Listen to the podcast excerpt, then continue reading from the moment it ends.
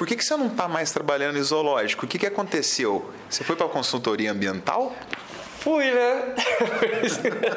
e apareceu, né, uma oportunidade né, dentro dessa área e eu fui literalmente jogado de paraquedas no coração da Amazônia. Cara, era meu sonho. Eu, eu lembro que, tipo, eu passava, eu tirava foto de tudo, até de carcará.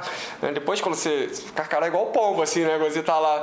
Foi ali onde eu comecei, foi onde eu tive que. É, morar longe de, né, de casa, aprender a cozinhar, né? com as coisas que a gente não sabe, né? E saudade de família, essas paradas todas, pegar avião e tudo mais. E começa a viajar para muitos lugares, dirigir 4x4. São habilidades todas que é, a minha formação não, não, não me preparou para isso. Foi isso. Então, meu, meu, primeiro, eu fiz tipo um aquecimento numa PCH no Rio de Janeiro, enquanto, enquanto a empresa me preparava para me mandar. Mas eu fiquei um mês e desse um mês já fui pro coração no Pará, já, Tucuruí. E foi a escola da vida para mim. Transamazônica. Sabe Transamazônica? Aquelas coisas que aparecem no Fantástico? Não é nada daquilo, cara. É muito pior, sabe? É muito pior. É carro na ribanceira. É... Eu vi no meio do nada, assim, daqui a pouco trânsito de carro, porque caiu a árvore, abre o um buraco. E é pista deslizante.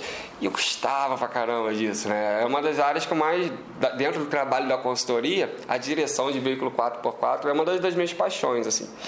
Não é à toa que no mecanismo IRF, que é o nosso treinamento online para quem quer trabalhar com resgate de fauna, serve para biólogos como para veterinários, tem um módulo Sim. exclusivo com, com esse assunto, né? E ele é, acredito que seja um dos diferenciais, porque um dos maiores problemas que as empresas de consultoria têm hoje envolve acidentes com profissionais que são contratados e, sei lá, de repente pensa que está numa nave espacial, ou de repente, de repente também não tem experiência, né?